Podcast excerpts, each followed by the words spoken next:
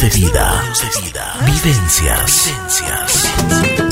Aquí viene nuestro invitado. Buen día, buen día, buen día. Aquí estamos en Así es la vida. El día de hoy tengo el gusto de presentarles al doctor Luis Ernesto Mantilla, un profesional de categoría, un profesional que realmente eh, tiene también eh, muchísimos estudios, mucha preparación, varios años de experiencia y por supuesto con lo último en la tecnología del mundo de la medicina, lo tenemos aquí en, en Ecuador. Vamos a conversar con él un momentito. Doctor Mantilla, ¿Cómo estás, mi querido Coco? Qué gusto saludarte. Buenos días, Ricky. Qué gusto también escucharte. ¿Cómo has estado tú? Muchas gracias. Muy bien, muchas gracias. Vamos a conversar un poquito. Vamos desde el principio. Eh, ¿Dónde naces? ¿Cómo era tu entorno familiar? ¿Cuáles, cuáles fueron los, los, los primeros, si se puede decir, consejos o si no, qué es lo que te enseñaron en tu casa, tus padres en, en cuestión de principios? Bueno, eh, quiteño de cepa, nacido en el centro de la ciudad. Mi casa original es de Bolívar y e Imbabura esquina, la casa esquinera, frente a la Cruz Verde. Nací un 2 de mayo, día de la Cruz Verde. Entonces, desde que era chiquito pensaba que me festejaba el pueblo a mí, total era la Cruz Verde que se festejaba el mismo día de años. y es justo la cruz que queda en el borde, en la parte posterior del convento de San Francisco. Bueno, nacimos ahí la familia, pues mi padre médico también, traumatólogo muy conocido, muy prestigioso, pionero en muchísimas, muchísimas técnicas quirúrgicas ortopédicas, sobre todo en patología de rodilla, pionero en, la cirugía de rodilla en, Ecuador y en Quito en particular. Entonces los principios básicos, un hogar bien formado, una educación rígida de la época, padre era padre, obedecía el hijo siempre a rajatabla a su padre y por ende, pues el padre, el hijo siempre trataba de acompañar y estar siempre junto a su padre. Es por eso que yo ya muy temprana edad, pues a los cinco, tal vez un poco, sí, cinco años me parece, y entré por primera ocasión a una cirugía, es decir, en la clínica Pasteur de la Mama Cuchara, mi padre trabajaba ahí también, pues ya me, las monjitas ya me habían preparado una ropa para mi tamaño, pues yo estaba ya en un quirófano a esa edad, es decir, por osmosis la medicina me entró, obviamente que es una, una, una digamos, una profesión que debes tener extremada vocación. No es porque te obligan, sino que simplemente realmente a mí me gustó y hubieron eh, momentos definitivos dentro de mi formación que me, que me hicieron a mí ser más médico de lo que yo soy. Es decir, la vocación no solo me vino por la sangre, sino por, porque la asimilé durante mi formación. Estudios primarios y secundarios en el Colegio Spellman, Posteriormente, la Universidad Central del Ecuador era la alma mater, la única universidad que había medicina en esa época, en los ochentas. Y luego de eso, pues ya, bueno, mi especialidad es fuera del país, que, donde realicé mis estudios de ortopedia general en Sao Paulo, en la Universidad de Sao Paulo, Hospital Las Clínicas, y luego mi fellow de cirugía de rodilla en Francia, en el Hospital Frank en Saint-Étienne, y también una parte de mi formación la hice en Madrid, en el Instituto Mafre, donde se hizo la parte artroscópica de la cirugía para tener un documento científico, legal, digamos, para la ejercer una parte de esto que es la cirugía articular, que es la artroscopía, que lo hacíamos mi pionero, mi padre en 1983, desde esa época ya se hace artroscopía en este país. Oye, pero es, es, importante todos los estudios y todo. ¿Cuántos años te ha llevado eh, estudiar? Porque yo creo que este, esto no se acaba, ¿no? Siempre tienes que estar eh, manteniendo y, por supuesto, actualizándote. A ver, los congresos que de la forma en la que se conocía antes de la pandemia, pues casi se han terminado. De hecho, tenemos un congreso a los dos años, las próximas dos semanas, un congreso latinoamericano, pero básicamente por su esta herramienta técnica, pues hemos tenido una actualización incluso mayor durante la pandemia. Los cursos de actualización son físicos, son presenciales, son básicamente cursos de dos, tres días un médico que no está actualizado, pues está fuera de la ola. Es decir, si tú no te actualizas, estás fuera de mercado, digamos. Y lo que es la parte profesional, los, los skills, eh, digamos, las habilidades quirúrgicas, pues se hace ahora en cursos cadavéricos, generalmente en Estados Unidos. Entonces, los cursos normalmente tú debes hacer promedio dos, tres por año mínimo de este tipo de cursos. Fuera de eso, la parte científica, llamémosle el estudio formal, son apenas 11 años antes de empezar a, trabajar, tu primer trabajo después de 11 años de estudio. si es que tienes, por supuesto, la posibilidad de trabajar, ¿no? Obviamente la dificultad siempre existe. Posteriormente, la parte eh, científica es todos los días, es decir, el bombardeo científico, así como uno tiene las redes sociales, nosotros tenemos una parte profesional, todos los trabajos que van a salir en las revistas, que ahora físicas ya no hay casi, sino simplemente en la, en la nube, pues entonces uno está actualizándose diariamente y para la parte ya en particular X procedimiento, aunque lo hagas hecho miles de veces, siempre te, te, te, te preparas tanto científicamente, físicamente, emocionalmente para el procedimiento. Aunque lo hayas hecho, ya te digo, miles de veces, mentalmente tú te estás preparando el día anterior para el procedimiento que tú vas a realizar. Tú lo imaginas, lo planificas, la parte planificación quirúrgica es otra cosa, pero ya mentalmente tú ya te vas preparando y si tienes complejos, cirugías complejas, pues aún más no. Entonces ese es el estrés que no se ve y ese es el que sufren las coronarias del cirujano, que vos dices, pero si era sanito y se murió, pues el doctor le ha dado un infarto. Si no fumaba, deportista, ese es el estrés que es, no es reconocible, que es asociado ignoto a la propia profesión, ¿no? del cirujano me refiero. Coco, tú hablas de, de, de, tus estudios, estuviste en Sao Paulo, estuviste en Francia, estuviste en los Estados Unidos. Bueno, tú manejas ya cuatro o cinco idiomas, ¿no es cierto? Porque también no solo, no solo es cuestión de, de la medicina, te ha tocado también estudiar los idiomas para poder entender mucho más, ¿no? Sí, pues, pues es la obligación, ¿no? Es decir, si tú habitas o vives en un país, tienes que desenvolverte. Y obviamente, el estudio formal de un idioma no es sentarse una, en un instituto, sino simplemente la habilidad, por supuesto, de cada persona. Hay personas que necesitan más estudio que otros, otros tienen mejores oídos, tienen mayor facilidad de palabra. Y sí, pues sí, sí se domina uno que otro idioma, ¿no? Qué bueno, qué bueno. Oiga, Coco, a ver, entremos en, en materia un poquito. Tu especialidad, y, y, como, como estabas contándonos, siempre tu, tu padre te inculcó y él, y él se especializó en lo que es rodillas. Cuéntanos un poquito cómo son los procedimientos, qué es lo que, cómo, cómo, cómo te especializaste en, en esta materia. A ver, imaginémonos en, los, en la década del 70 no había la subespecialidad ortopédica. Empezaba así, aparte de columna, algo en mano, algo en reemplazos, pero así como rodilla per sec, porque el boom de la atroscopia, que es la cirugía con televisión, que la gente llama vulgarmente laparoscópica, que es el término utilizado para la cirugía con televisión o ayuda de televisión, para la cirugía abdominal. Esa es la laparoscopía. Pero en las articulaciones se llama atroscopía. Esto nace realmente en América, llega desde, desde el oriente, desde Japón. Aproximadamente en la década del 75 llega a América vía Canadá. A Estados Unidos llegan en los 75, 78 y ya se populariza en los 80. Solo calcula tú que la primera atroscopia registrada en Canadá es de 1973. En uh -huh. Estados 1979 ya era casi el gol estándar, no en todos los centros médicos ortopédicos americanos. Y en 1983, de un país minúsculo como Ecuador, y hacíamos artroscopía con mi padre. Entonces, calcula tú la cercanía en tiempo wow. y, y la evolución que hubo. Y obviamente eso implica que el momento en que empezó la artroscopía como medio de diagnóstico y tratamiento, se desarrolla completamente, no llamemos la industria, sino la subespecialidad de rodilla. Obviamente, con los avances tecnológicos, con las mejoras técnicas y con los mejores implantes, obviamente es una articulación que al principio, antiguamente se resumía en dos cosas, sacar el menisco y poner un yeso. Esa era la cirugía de rodilla. Uh -huh.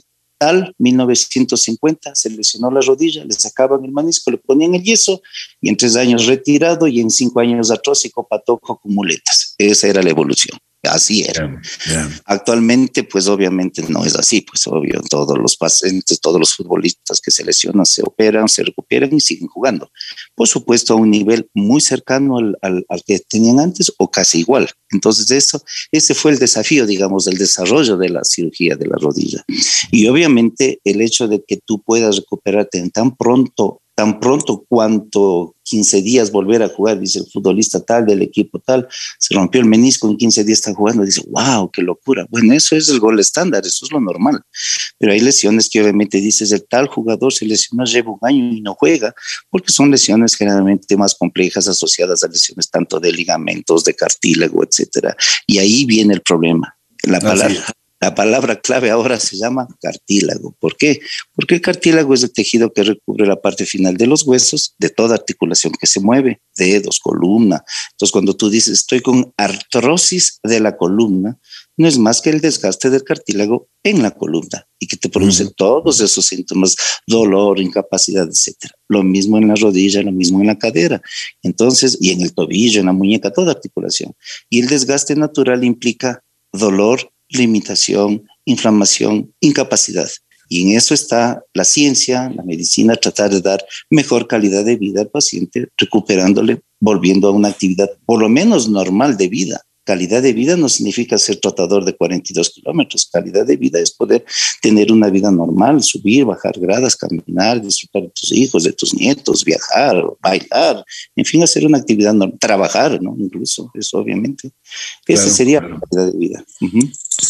yo, te, yo te, hago una pregunta, no solo en los deportistas, bueno, aunque ahora hay, hay muchos deportistas que, por ejemplo, practican ya como tú decías, las, se van a las maratones, se van los ciclistas. Ya la gente ha tomado más conciencia. Por ejemplo, estos deportes, el, mismo tenis, el paddle, siempre te demandan un, eh, te demandan, ¿qué te digo? Un esfuerzo adicional para, y para las rodillas siempre eh, hay un desgaste especial. ¿Cómo tú puedes prevenir todo este tipo de cosas? ¿Cómo te puedes ir cuidando? Porque eh, mandarte una maratón de 42 kilómetros, siempre el golpeteo te, te, va a molestar, te algún momento te va, te va a fastidiar, ¿no?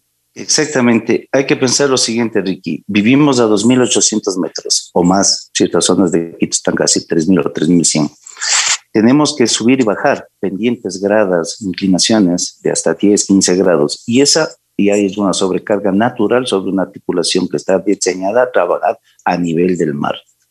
Segundo, toda la raza humana somos perfectos. No somos bien hechos, como digo yo. Tenemos defectos de eje, unos somos desviados para adentro, otros somos con las rodillas para afuera, otros somos para atrás. Tenemos desvíos de la rótula muy frecuente en nuestro medio y eso va produciendo una carga mayor de sufrimiento en la articulación. Si a eso sumamos lo que tú bien dices, el trote, que es un microsalto, obviamente repetitivo, miles, miles de veces, para una, no me acuerdo cuántos mil y pico de saltos por cada kilómetro, una cosa así, imagínate, solo una maratón 42 es una locura. Entonces, si tú tienes una articulación normal, anatómicamente perfecta, ya le estás haciendo sufrir. Obviamente todos los deportes tienen mayor exigencia que otros. Los que implican mayor presión de rodillas someten a mayor presión en la rodilla. Entonces, por ejemplo, los, deportes de salto, llámese básquet, llámese volei, esos deportes, tú has visto que la mayoría de deportistas profesionales americanos, por ejemplo, la NBA, por ejemplo, la mayoría está con rodilleras, usa rodilleras para jugar porque son unos saltos salvajes saltan un metro y medio para clavar la, la bola a dos metros setenta creo que es el aro, es una cosa de locos. Entonces, esos saltos importantes hacen que sufra más la articulación. Y los otros deportes de agacharse mucho, de máxima flexión, como son las, el squash, el pádel menos, no te agachas mucho, el té un poco menos, pero también te agachas. En todos esos deportes implica también un aumento de la presión en la rodilla. No, Imagínate los que hacen levantamiento de pesos, con el peso es terrible. Entonces, todo eso hace de que la articulación sea sometida a una sobrecarga. ¿Y cómo evitarlo? Yo creo que la única forma, sería, sería tonto decir, la única forma es no hacerlo, no hacer el deporte. Bueno, evidentemente una persona que está acostada no tiene ese problema, pero va a tener otros no, por supuesto. Claro, claro. Va a tener otros problemas más serios que es el sedentarismo, que ya vamos de eso después. Ahora, ¿por qué el boom del deporte? Porque se vio que la raza humana en el mundo entero estaba entrando en una obesidad mórbida en, la parte norte, en Norteamérica, a partir de México. Es una cosa impresionante la, la, la, la morbilidad que existe actualmente. Es un problema de salud realmente, la obesidad, la obesidad mórbida, y está asociada a qué? A la comida chatarra, al junk food, al sedentarismo y sobre todo la alimentación y la falta, falta de actividad. Hace 50 años o 60 años en Quito había 500 carros. Ahora en Quito hay 500 mil carros. ¿Qué implica eso? Ah, es que está más, más grande la ciudad. Sí, por supuesto. Pero antes no se nos hubiera ocurrido jamás ir a la tienda que está a tres cuadras en carro. O sea, qué absurdo. Ahora, ahora es carro o al menos alguna movilidad eléctrica hasta los scooters para irte a dos cuadras. Es decir, no se, no se les ocurre ahora a la gente, obviamente por seguridad también, ¿no? Ojo, ojo, porque ahora no puedes salir a caminar en la ciudad porque te matan o te asaltan por un celular. Y si no tienes nada, también te van matando, ¿no? O sea, es una cosa de locos. Pero en todo caso, ese es, ese problema de la parte socioeconómica de la, del país y del mundo. Pero en todo caso, el sedentarismo hace de que el músculo, que es la, el arma fundamental para proteger una articulación. Ahí va tu respuesta. ¿Tú, la arma para proteger la articulación es la musculatura, es decir, el ejercicio básicamente. Tú eh, tuviste la oportunidad, casi fuiste tenista profesional, eh, eras un tenista destacado aquí en Ecuador. ¿Cómo terminaste tú con tus rodillas, con, físicamente? Eh, ventajosamente, al tener un poco de, conocimiento, me he ido cuidando. A ver, la parte profesional, llamémoslo así, o digamos recreativa del tenis, implicaba un entrenamiento permanente, dos, tres horas diarias. Pero claro, siempre en esas épocas lo más duro era hacer los circuitos de gradas, por ejemplo, que siempre nos mandaban a hacer gradas y gradas y gradas. Eso produce inflamación, básicamente. Y claro cuidarme la rodilla, el, el, ser consciente de que ahora ya pasado ciertos años, cuando tú llegas a los 40, a los 50, tienes que bajar el ritmo porque si no le vas a destruir. Entonces, hasta ahora estoy invicto con mis rodillas, han llegado bien hasta este momento, Obviamente he bajado la práctica del trote, por ejemplo, antes trotaba 45 kilómetros semanales, ahora ya troto 25. Eh, antes trotaba rápido, ahora troto más suave porque la columna hay que cuidarle, que la columna tienes tus hernias, que esto, que esto otro. Entonces, básicamente lo más importante es hacer una práctica continua, permanente, no menos de tres veces por semana, pero una práctica deportiva de preferencia de bajo impacto para no destruir más de lo que te puede favorecer el deporte. Así es, eso es, eso es importantísimo. A ver, Coco, entrando en materia sobre algunos aspectos médicos, ¿cómo fue esto de la pandemia? Porque también tuvimos, eh, no podíamos salir, teníamos el, famoso teletrabajo. Me imagino que tú tuviste que trabajar más con personas que tenían lesiones de, estar tanto tiempo frente a un computador, de, que las sillas muchas veces no son las adecuadas como para, para trabajar y estar bastante tiempo ahí, ¿no? La pandemia fue una cosa terrible para el mundo entero, no solo en la parte económica, sino en todo, en la parte emocional, en la parte familiar. Se registraron la mayor cantidad de divorcios durante la pandemia, la mayor cantidad de rupturas de relacionamientos, porque claro, la convivencia es difícil Generalmente no es que uno vive en una mansión de mil metros cuadrados, uno vive en departamentos estrechos, con los hijos metidos en casa, todos juntos ya, recibiendo clases por internet, todos los niños escolares que son en una escuela, pues las complicaciones de no, no querer atender, etcétera. Todo ese círculo vicioso, llamémoslo así, produjo mucho tipo de lesiones emocionales, psicológicas, físicas. Si hubo hasta lesiones dentro de casa, porque claro, la gente se desesperaba sin poder hacer nada, se empezó a, limpiar tres, cuatro, cinco veces la misma, el mismo departamento y finalmente terminaban lesionándose espalda, columna, hombros. Y por supuesto en la pandemia tocaba trabajar con el miedo y el riesgo que existía, pues existían pues emergencias y existían pacientes que necesitaban de la ayuda técnica, ¿no? Del ortopedista. Pero básicamente lo que más se hubo, más hubo realmente lo que tú dijiste, es decir, dolores posturales, complicaciones a nivel de columna, dolores a nivel de las manos y muñecas por la posición de las manos dentro del computador, de las laptops y de los juegos, los niños que se pasaban jugando en los videojuegos. Entonces eso producía inflamaciones y sí, llamémosle enfermedades profesionales de la pandemia. ¿Ya? Dentro de esas por supuesto, son el dolor de cuello, o sea, la cervical, el dolor de espalda, mala postura, dolor lumbar, es decir, la columna en general. Más después de eso, siguiendo de las lesiones, digamos, posturales, tenemos las lesiones de muñecas, las inflamaciones del dedo pulgar, tendinitis del pulgar, síndrome del túnel del carpo, por posición en la muñeca. En el hombro un poco menos, pero sí por actividades de trabajo dentro de casa, por inflamaciones de los tendones del manguito rotador, etc. Entonces eso básicamente en esa parte, en ese ámbito de lesiones hubo durante la pandemia. Después de, después de esta pandemia, ¿cómo, ¿cómo tú ves y cómo ha sido la, la reacción de las personas, porque ahora, ahora queremos salir, queremos hacer deporte, están los parques ya, eh, hay mucho más niños, ya estamos soltándonos un poquito, ¿no? Sí, gracias a Dios, la luz del túnel se ve ya aparecer al final. Yo creo que cuando empezó, yo dije va a durar al menos dos años, nadie me creyó, pues exactamente son dos años ahora en marzo, el próximo mes, y parece que se está acabando la pandemia. Los entendidos en esto, los epidemiólogos y los virólogos, etcétera, dicen que todas las posteriores cepas hasta Ómicron que pensaban que podía haber sido una cepa realmente una variación letal, no lo fue, entonces por lo tanto las siguientes cepas dicen que va a ser menos letales aún, por lo tanto va a pasar y a ser una, una, una epidemia, una endemia, es decir, que va a estar siempre ahí y tener el COVID va a ser algo que no va a producir mayor complicaciones, salvo que tu organismo tenga alguna enfermedad, como en todo. Es decir, hay que tomar en cuenta, por ejemplo, que un síndrome gripal, que es el nombre verdadero, no es la catarro que uno piensa, la gripe en general se conoce como gripe, pero el proceso viral es un síndrome viral llamado influenza y estas influencias producen más muertes, más muertes incluso que la propia COVID en el mundo entero. Porque claro, Calculemos tú que tú tienes 80 años de edad, eres fumador crónico, tu pulmón ya tiene una insuficiencia pulmonar, tiene un EPOC que se llama, y te da una gripe. Esa gripe o influenza ataca ¿qué? a las vías aéreas, a un pulmón enfermo, y dice, el Ricky se ha muerto, pobrecito, le dio neumonía y se murió.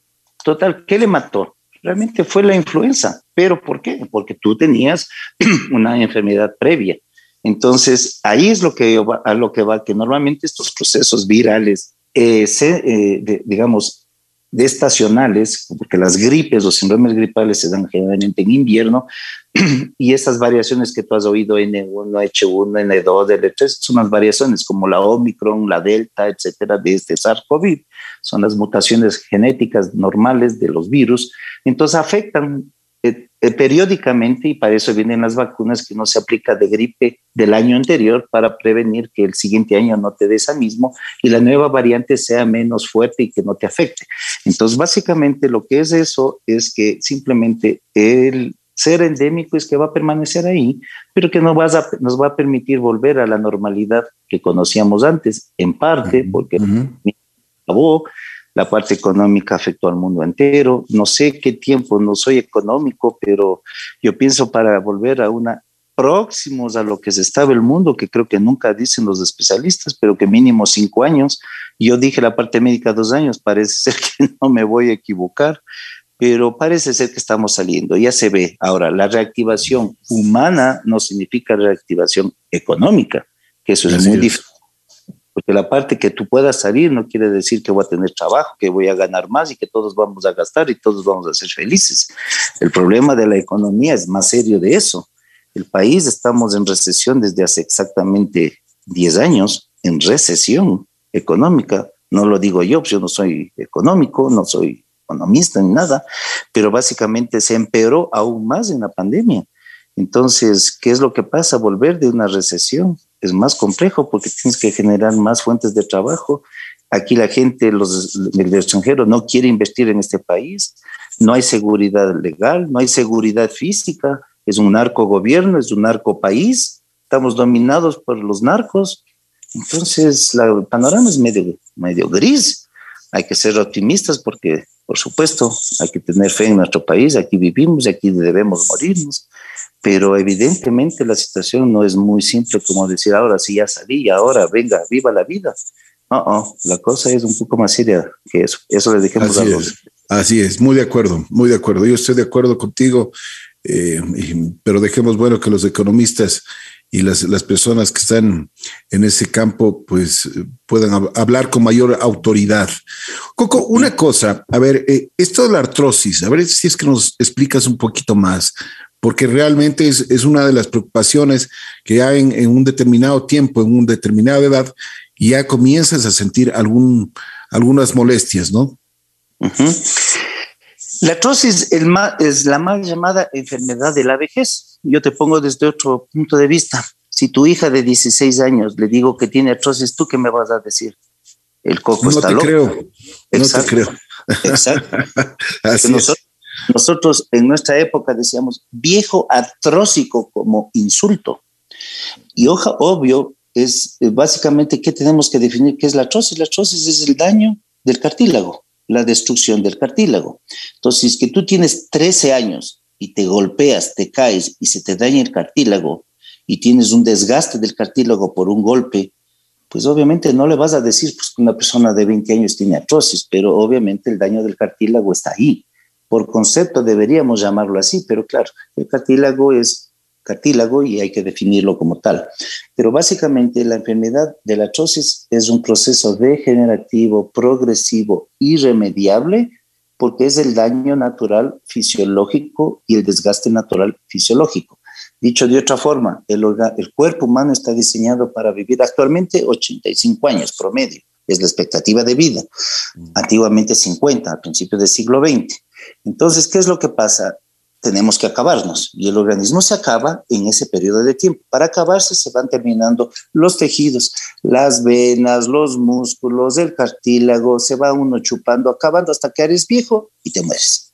Entonces el cartílago cumple la misma evolución. Hay factores que ayudan a que se desgaste más pronto, los golpes, los desejes o mala alineación de tus articulaciones, el sobreuso que tú dijiste, una sobrecarga, etcétera, producen el desgaste. Entonces, no existen curas milagrosas para el daño degenerativo natural.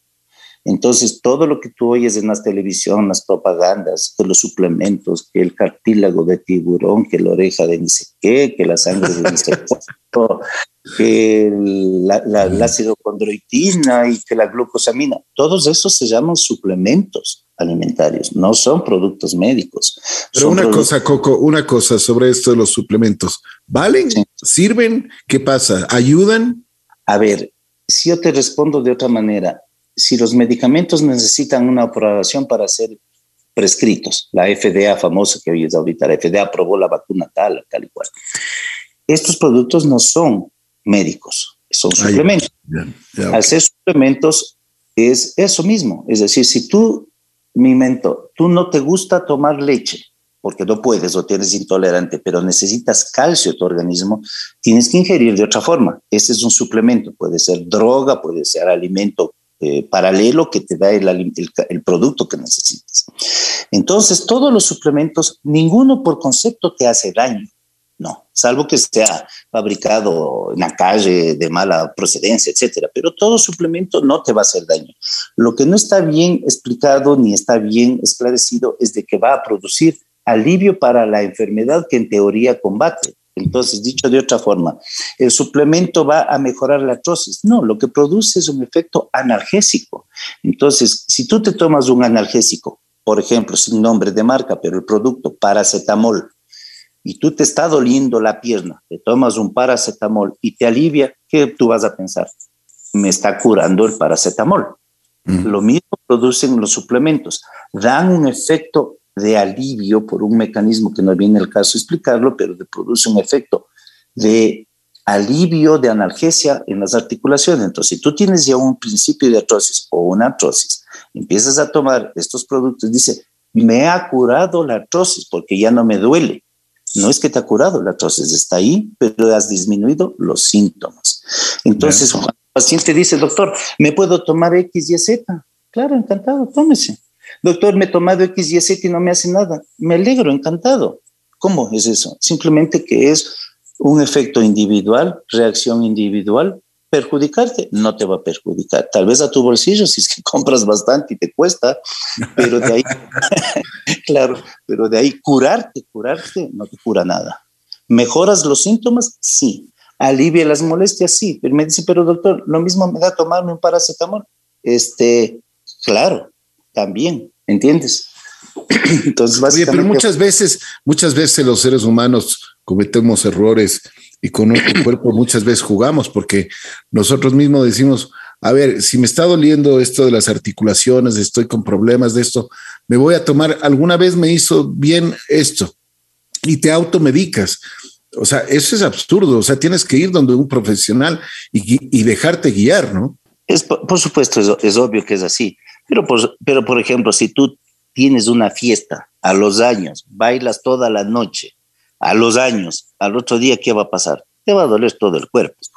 Pues. Obviamente, porque no has hecho una actividad. Igual es en el deporte. Si estás acostumbrado a trotar un kilómetro y te haces el, el, alajito y te trotas 10, ¿qué crees que va a pasar? Te va a doler todo el cuerpo. Se te va a hinchar la rodilla, te va a doler, el, te va a salir ampollas en los pies, etc. Pero claro, la automedicación es frecuente en nuestro medio y en el mundo. Y obviamente hasta un analgésico tú puedes tomar. Obviamente medicación más fuerte pues no está bien. Entonces yo lo que yo digo, una lesión pequeña no necesitas ir al médico, pues es absurdo. Pues me duele un poco el brazo, te pones una, un antiinflamatorio pomada que tengas en la casa, un analgésico, un paracetamol. Ah, pero si te sigue doliendo después de tres días de tomar y te sigue molestando, ahí tu cuerpo te está diciendo, ¿sabes qué? Eh, algo está pasando, anda al médico. Y ahí vas al médico. Entonces, la automedicación es frecuente, sí, no está contraindicada porque lo usas, pero claro, hasta un cierto punto. Lo que, lo que siempre llamo yo en todo, con prudencia, ¿no? Es decir, si tú te tomas dos días para paracetamol y te sigue doliendo, dices, no, pues algo raro está, ¿no? Aquí ya, hagámonos ver. Esa es la idea. Claro, claro, sin duda, sin duda. Oye, en este tiempo, tú estás, eh, me imagino que hay, hay problemas así como hemos venido hablando, eh, problemas de salud en rodillas y este tipo de cosas. Pero también la tecnología, ahora la tecnología ha cambiado muchísimo y eso ayuda. Por ejemplo, las operaciones. Cuéntame cuáles son las diferencias que tú has visto y que te has ido desarrollando en el tiempo. Por ejemplo, desde que cuando tú ayudabas a tu padre, este, eran los dos eh, que trabajaban los, los, doctores Mantilla siempre chequeaban, veían los adelantos de la tecnología. ¿Cómo ha cambiado de lo que, de lo que eh, empezaron y de lo que está ahora? Es un cambio brutal, es decir, tanto de la parte tecnológica como en la evolución. Te voy a poner un ejemplo. Hace, yo llegué al país en el año 91. En Francia se dejaba hospitalizado por regla una prótesis tanto cadero de rodillas siete días, hospitalizado el paciente por asuntos sociales, seguro lo que haya sido.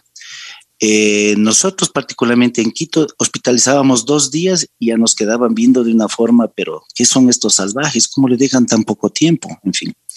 Posteriormente, esa misma prótesis ahora se opera hoy de mañana, en la tarde camina y mañana sale a la casa. O sea, Oye, así, de fácil. Así de fácil es. O sea, pero y los dolores deben ser fortísimos, Coco. Para nada para nada.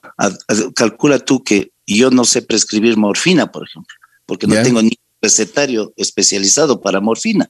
Entonces se maneja con los mismos analgésicos que te doy cuando te tuerces el tobillo. Esto quiere decir que la técnica depurada, la analgesia adecuada, la medicación transoperatoria, no es que se usa, ah, no me duele porque estoy drogado. No, no, no. No estamos en Estados Unidos que te dan codeína para un dolor de muela. No, ahí es, es el problema médico-social en el cual pues la, medicación a mansalva, sobre todo de derivados morfínicos como es la codeína, ya te dan, como te digo, para el dolor de muela, una droga con codeína y después te haces adicto y ese es un problema realmente serio. Y tú has oído el fulano de tal, el artista tal, dice, murió por sobredosis, estaba tomando alcohol más codeína. Entonces ese es un problema médico-social en los Estados Unidos porque hubo una difusión demasiado abierta de medicamentos fuertes como son estos. Entonces aquí ventajosamente está controlado y no utilizamos. Entonces el paciente realmente decirle que no le va a doler es absurdo. Pues. O sea, tú lo estás viendo. No, pues, si el paciente viene con un dolor claudicante, que no puede ni caminar, casi por poco en silla de ruedas, y a la tarde le haces caminar, pero le duele un poco, va a estar feliz. Entonces tú tienes que explicar que le va a doler naturalmente, pero es un dolor diferente es un dolor controlable con medicación, es, es realmente controlable. Y los analgésicos, después les preguntas a los pacientes, ¿y usted cuántas tabletas tomó para el dolor? Bueno, los primeros tres días tomé unas pocas, después ya no, porque ya no me dolía. Ah, interesante. Y verás lo que se les manda a tomar, ¿no? Paracetamol. O sea, ni siquiera es una droga fuerte. Claro, claro, así es, así es. Así en, eso Va, en eso va la técnica. La técnica que ha ido mejorando, los modelos protésicos en prótesis o los modelos de fijación en ligamentos o de meniscos han hecho que la evolución sea tal que, eh, por ejemplo, antiguamente, como uno asociaba al traumatólogo? Y eso, ¿no es cierto?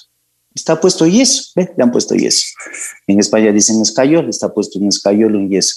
Pues ahora casi no se usa yeso Si el otro día me emocioné como a los seis o ocho años puse un yeso. Imagínate, Ricky, a los, yo traumatólogo, como decir que un escultor a los diez años que esculpe una figura en madera o algo, porque ya no se usa yeso, ya no existe casi el yeso, una cosa de locos, porque ahora lo que se preconiza es la movilidad de inmediato, pero operado. Al rato que estás operado, fijas bien, empiezas a mover para evitar la rigidez, que ese era el problema mayor, lo que yo te decía al principio antes se sacaba el menisco, ponías el yeso tres meses, quedaba la rodilla pata y palo, acabó el futbolista, ahí terminaba su vida. Entonces, esa es la evolución, es impresionante. Entonces, ahora es ambulatorio, casi todo. Ligamentos, por ejemplo, cuando empezábamos a hacer los ligamentos en el metropolitano en el 91, yo hacía hospital del día, me creían loco, pues entraba de mañana, salía tarde, hecho un ligamento. ¿Cómo? Es imposible, tiene que estar hospitalizado dos días. Ahora es el gol estándar. Operas en la mañana, sales en la tarde, caminando con vendas, sin yeso, sin muletas. O sea, esa es la evolución. Por supuesto, gracias a Dios, a mí me ha tocado vivir la evolución casi desde el yeso hasta lo que estamos los días actuales. Y ahora va más allá, la biotecnología si estamos que el gol estándar del problema básico se llama cartílago, ahora el estudio es enfocado a que reemplazar el cartílago para que te dure mal, más la articulación o la bisagra que llamo yo. Entonces, por ahí va el camino.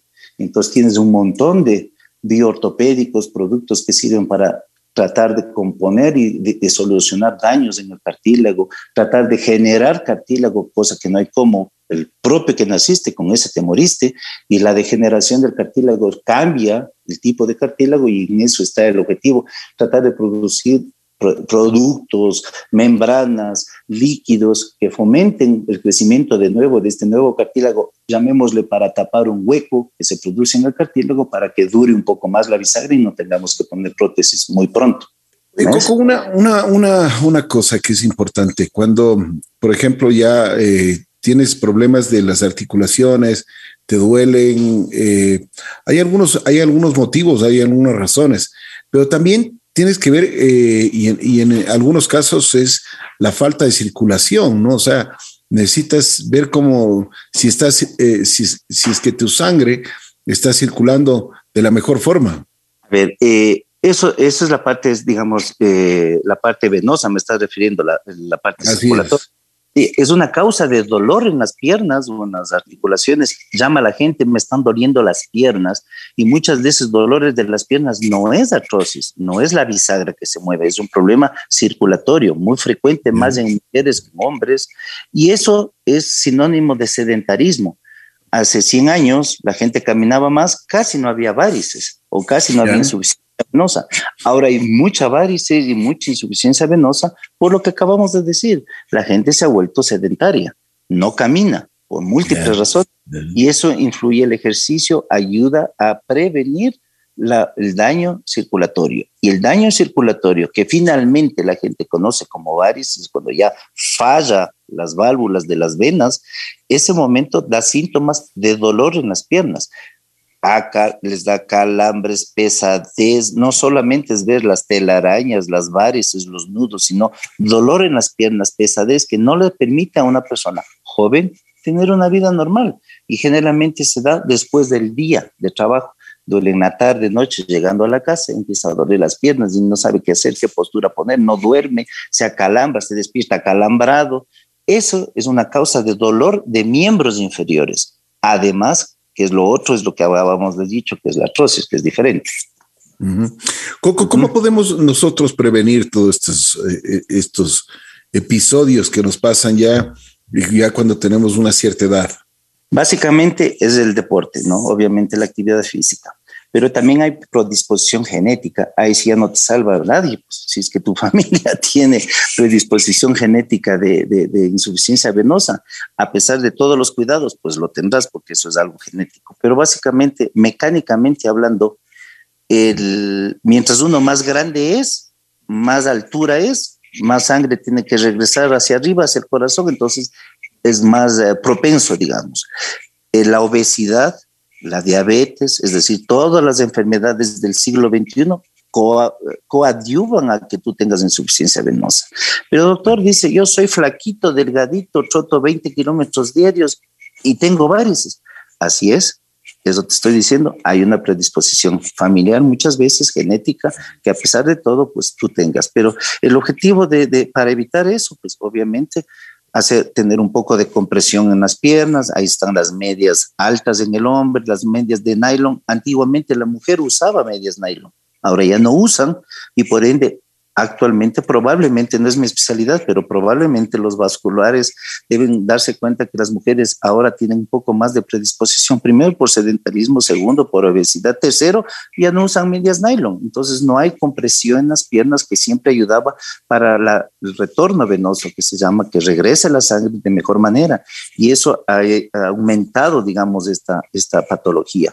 Obviamente la ayuda que tiene la actividad física es básica, esto que te digo, los medios físicos, las medias en los hombres, las medias un poquito altas en las mujeres que ayudan a mejorar la gravedad, es obvio. Si el problema es por gravedad, ir ayudar a la gravedad levantando las piernas ayuda a que circule mejor la sangre de regreso y mejore. Existen flebotónicos que se llaman o drogas que ayudan a, eh, yo le llamo a fluidificar o mejorar la, la calidad de la sangre no sea tan espesita y que pueda subir mejor. Eso ayuda, cremas locales también ayuda, pero básicamente todo se resume en dos palabras, ejercicio, básicamente. Así es. En tu consulta, ¿cuál es, cuál es el problema que, que más se tiene ahora en, eh, eh, digamos, el denominador común? Eh, patología deportiva o no deportiva, básicamente lesiones, lesiones de deportivas, meniscos, ligamentos, lo que tú oyes, pero no solo deportistas de élite, pero deportistas de fin de semana, etcétera.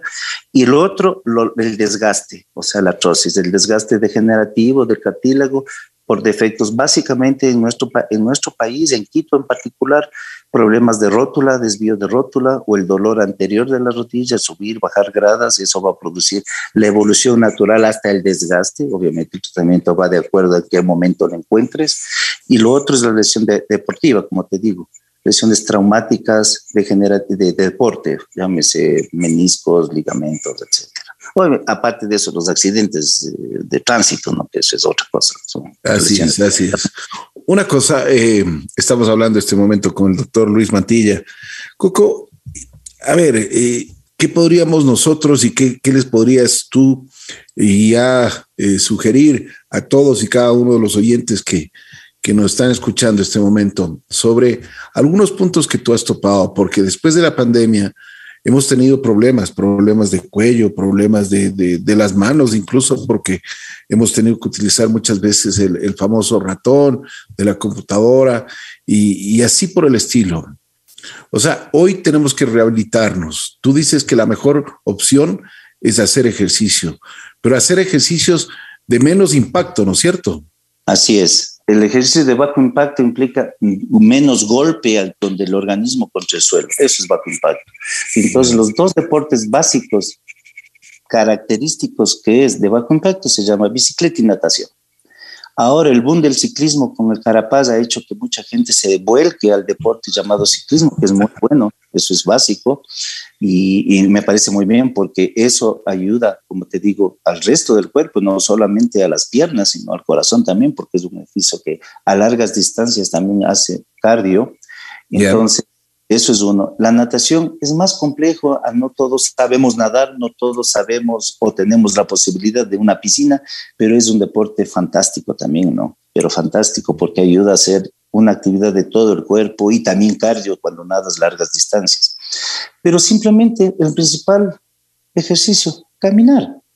Caminar es un deporte que no te cuesta mucho, unos buenos zapatitos, pues la ropa no necesitas, el caminar es un deporte que nos ayuda, que puedes hacerlo permanentemente, unas tres veces por semana. Entonces yo les digo, si es que hay seguridad, por supuesto, no. Si ustedes dejan el carro por su trabajo a una cuadra, déjenme a dos. Ya por lo menos caminaron cuatro cuadras en el día, dos de ida y dos de vuelta. Cuatro cuadras son 400 metros y es algo.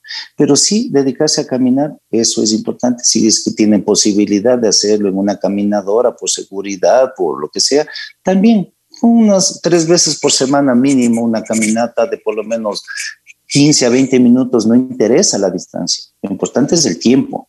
Si es que tú en 15 minutos caminas 10 kilómetros, entonces eres Jefferson Pérez, pues, evidentemente. claro, pero no importa la distancia. Ahora, si caminas un kilómetro en 30 minutos, no me importa. Lo importante es que tú camines y eso ejercitas piernas, brazos, hombros, cardio. Entonces, eso es importante. La actividad permanente. No hacer un día 30 kilómetros, quedar muerto tres semanas. Pues tampoco es así. Es la constancia. claro, claro. Es todos los días de preferencia, por lo menos tres veces por semana. A veces es difícil todos los días. Ah, vemos gente que lo hacemos así, estemos cansados, pero bueno, ya es por porque nos ha tocado ser así, pero de ahí normalmente hay que hacerlo por lo menos tres veces por semana. Una cosa, Coco, ¿dónde te pueden encontrar en redes sociales? ¿Dónde estás tú? Porque hay gente que está escribiendo y quieren consultarte, bueno, ya cosas completamente personales, ¿no? Bueno, estoy soltero, libre.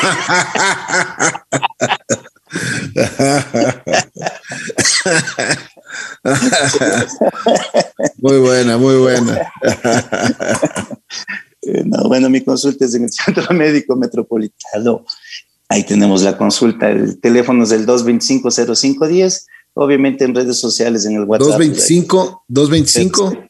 0510. 225 0510. 0510 en el Centro Médico Metropolitano. Ahí es la consulta, estamos a disposición ya muchos años para atenderles y servirles, por supuesto. ¿Y las redes sociales? Las redes sociales, se supone que debo tener página web, porque me llamó el señor del dominio que algo ha pasado, que recién se reactiva en los próximos días, que algo ha pasado con el dominio, no sé, no entiendo bien qué pasó, pero en todo caso, sí, pues en las redes sociales existe, en las redes de médicos, eh, ¿cómo se llama este? médicos eh, en todas las estas doctorices y todas estas plataformas existen, no me sale la palabra. Todas las plataformas estamos ahí registrados, por supuesto, para atenderles a los interesados, naturalmente. Perfecto. Si quieres acotar algo más, con mucho gusto. No, simplemente agradecerte a ti, Ricky. Es bonito conversar contigo. Hablemos de muchos temas. Nos desviamos de la parte médica, la hacemos más, más familiar, más ameno. Así es y el hecho de que, que, la gente se pueda informar por este medio con términos y palabras de que puedan entender, no, no médicos, porque el problema del médico es eso, no hacerse entender. Entonces, para explicar una patología, para explicar un procedimiento, etcétera. Entonces, lo más importante es que el paciente sepa qué es lo que tiene. Para mí, lo más importante es que el paciente sepa qué es su problema, que se opere o no, que se trate con uno, eso es muy, eh, es indiferente. Lo más importante es que el paciente sepa, porque antiguamente tú ibas y dices, ¿y qué te dijo? Que me tengo que operar. Pero ¿y qué te dijo? ¿Qué tienes? No sé, que tengo que operarme. No sabes tú qué diablos es, qué es el menisco, qué es esto, qué es esto otro. ¿Y qué te va a hacer? No sé, dijo que me va a arreglar. ¿Arreglar qué? Pues cuando tú vas a una mecánica y dices, ¿qué le pasa? El shiglor del cilindro tal está malo, hay que cambiarle este shiglor. Ah, ya, entonces perfecto, eso hay que hacer. Entonces, eso es lo más importante. Yo creo que la información, las redes sociales ahora, muchos pacientes ya, va, ya vienen y dicen, doctor, yo tengo una artrosis grado 4 de la patelofemoral. Le digo, ¿en serio? ¿Y cómo sabe? Le dije, porque ya estudié. Entonces le digo, ¿para qué viene? Pues ya sabe. Pero es usted mismo. No, es que me han dicho que usted opera bien. Ah, bueno, entonces veamos si es que coincidimos, doctor, en su diagnóstico. Claro, claro. El doctor Google. El ah. doctor Google y otra cosa que es peor, la resonancia.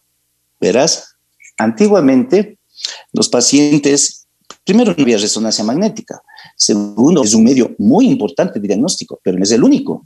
Entonces, ¿qué es lo que pasa? Básicamente en otros países que no tienen la capacidad, digamos, o por leyes o por lo que sea, no examinan al paciente porque puede ser acusado de acoso, de grosería, de lo que fuera, la parte médico-legal es un poco problemática, entonces dice, ah, le duele la rodilla, ¿y dónde le duele? Adentro. Listo, perfecto. Hágase la resonancia. Regresabas con la resonancia. Ah, está roto su menisco, hay que operarle, pero ni le tocaste al paciente, ojo, no le examinaste, por asuntos médico-legales me refiero. Entonces, muy bien, entonces hay que operarle pero hay un porcentaje que también en resonancia no es positivo. Entonces dice, aquí dice que no tengo nada, hacemos el, procedimiento y ha estado roto todo. Entonces, pero aquí dice que no tengo nada. Le digo, así es, porque los exámenes son exámenes estáticos, no son en movimiento. Entonces, por si te agarran en un ángulo que se ve bien, pero te hacen otro corte de otro ángulo y ahí se ve mal. Entonces, por eso es que el diagnóstico siempre, siempre mientras abramos médicos, tiene que ser clínico. El médico diagnostica, confirma eventualmente si es necesario con una un examen de laboratorio, radiografía, resonancia, tomografía, etcétera. Pero el examen es básico y la clínica es fundamental. Entonces tú sales de la consulta ya sabiendo que tienes, obviamente porque tú tienes un seguro de X y Z, si necesitas para hacer una cirugía, la aprobación del seguro necesita la resonancia que diga que tienes lesión para que te aprueben esa lesión. ¿Entiendes? Entonces, eh, así, así por ahí va la cosa. Es decir, lo más importante, como te digo, el diagnóstico, ¿no? Obviamente. Y una cosa que es importantísima en los médicos, no hay nada que hacer que uno tiene que tener confianza en, su médico, ¿no? Como persona, como ser humano. Eso es básico. Yo digo, el médico tiene un poco de loco, un poco de cura y un poco de médico. ¿En qué sentido? Cuando tú llega un paciente y le encaraste mal, no le conquistaste. Es como una mujer es el primer look. O le gustaste o no le gustaste. Así te pares de cabeza, si no le gustaste, esa chica no va a ser tu pareja nunca en tu vida. Entonces, básicamente es ese, ¿no? El, primer approach al, al, paciente tienes que saber reconocer, y eso no te dan los libros, eso no te da, te da la experiencia, eh, ya te digo, ese don del médico que es como el cura. Si tú no tienes confianza al cura, no le cuentas tus pecados. Si tú tienes confianza con un cura, con lo que sea, tienes confianza, eso es, se lo gana como con conocimiento, con seriedad, con responsabilidad y con resultados. Esto no es decir, este doctor ha sabido hablar bonito, ve y habla 10 idiomas, entonces aquí, no, no es así. Esto se, esto se resume en resultados. Si tú te operé bien, te quedaste bien, dice, ve, ándate donde el fulano de tal, ese me solucionó, ha sido bueno. ¿Entiendes? Entonces, básicamente el resultado que se da es de boca a boca. Entonces, por ejemplo, el hecho de que yo tenga redes sociales y que diga, tengo más de 7 mil rodillas operadas, este es un gallazo, pero es un animal en el trato. Entonces, ¿de qué me sirve? claro, no me sirve de nada porque no tengo, no, no voy a tener más pacientes. Entonces, ni tampoco decir, yo soy el, el último huevo del picnic porque vengo hablando cinco idiomas, tampoco me sirve. Sirve como información, naturalmente, pero básicamente lo más importante es el boca a boca, el paciente a paciente. Que actualmente el mundo esté digitalizado, por supuesto, y que nosotros los mayores de 40 años tenemos que estar digitalizados, también, por supuesto. Yo no tengo historia clínica hace muchos años. Y antiguamente la historia clínica era un papel que tenías que tener en tu consulta. Yo no tengo consulta, no tengo papel. Todo está en la nube, porque obviamente tienes que tener en la nube los exámenes, todo tienes en la nube, porque esa es la ley de la vida. Es como que ahora digas, ¿sabes qué? No voy a usar tarjeta de crédito. Este, este viejo está cucú, pues está out. Entonces, claro, entonces siempre tienes que estar en la tecnología al máximo, al tope, por supuesto, manejando dentro de las limitaciones normales, porque un niño de cinco años sabe más que tú en una computadora, eso está claro, porque así es, esa es la ley de la vida, porque así es actualmente la, la situación de vida, pero obviamente tienes que saber manejar todos los medios tecnológicos, ¿no? Eso está claro. Entonces, el la parte, la parte tecnológica, así como en la, en la profesión te ayuda, también te ayuda en lo otro, ¿no? Es decir, en información. El que el paciente sepa, el paciente bien estudiado, sabe exactamente cómo es la cosa, cómo es el procedimiento, ya ve el procedimiento en video. Entonces al YouTube está la cirugía que le hiciste. Me dice, un día un paciente me dice, doctor, usted no me hizo como estaba en el video, ¿por qué le hizo diferente el procedimiento? Coño, le digo, porque ese señor hace así y yo hago así. Ah, dice, sí, porque usted le dio la vuelta diferente. ¿Te das cuenta? Fíjate, Ricky, cómo es. Increíble, ¿no? El paciente se lleva su cirugía, ¿no? Es que está viendo y se le da el video. Y el paciente revisa su cirugía y después va y compara en YouTube. Y dice, ve, me han hecho igualito, dice, qué bien, dice, se ha podido este doctor. se ha sabido. Se ha sabido. Así es. Así es. Mi querido Coco, te quiero agradecer muchísimo. Siempre es muy agradable conversar contigo. Eres, eh, bueno, nos explicas, pero absolutamente muy bien las cosas. Y eso es, eso es un don, como tú también dices, o sea, con tus pacientes tienes que tener mucha confianza y, saber llevarlos. Te mando un abrazo muy especial. El doctor Luis Mantilla estuvo junto a nosotros conversando un poquito sobre lo que él sabe, su medicina, sobre lo que a él le apasiona desde que tenía cinco años. Así que él está entregado a la medicina y si ustedes desean pueden consultarle cualquier novedad con muchísimo gusto. También estaremos en Facebook, así es la vida, estarán los datos del doctor Luis Matilla. Te mando un abrazo especial, Coco. Ricky, tal vez, eh, bueno, Luis es el nombre de cuna, pero realmente profesionalmente me conocen como Ernesto Mantilla por una simple razón. Existe otro colega oftalmólogo que es Luis Mantilla Anderson, él sí es de Luis Mantilla, oftalmólogo, y es un poco mayor a mí, entonces, claro, por supuesto, en la parte profesional me conocen como Ernesto Mantilla, por supuesto. Ernesto Mantilla, ok. Gracias, mi querido Ernesto. Un gustazo. Te mando un abrazo especial. Gracias. gracias. Chao, chao.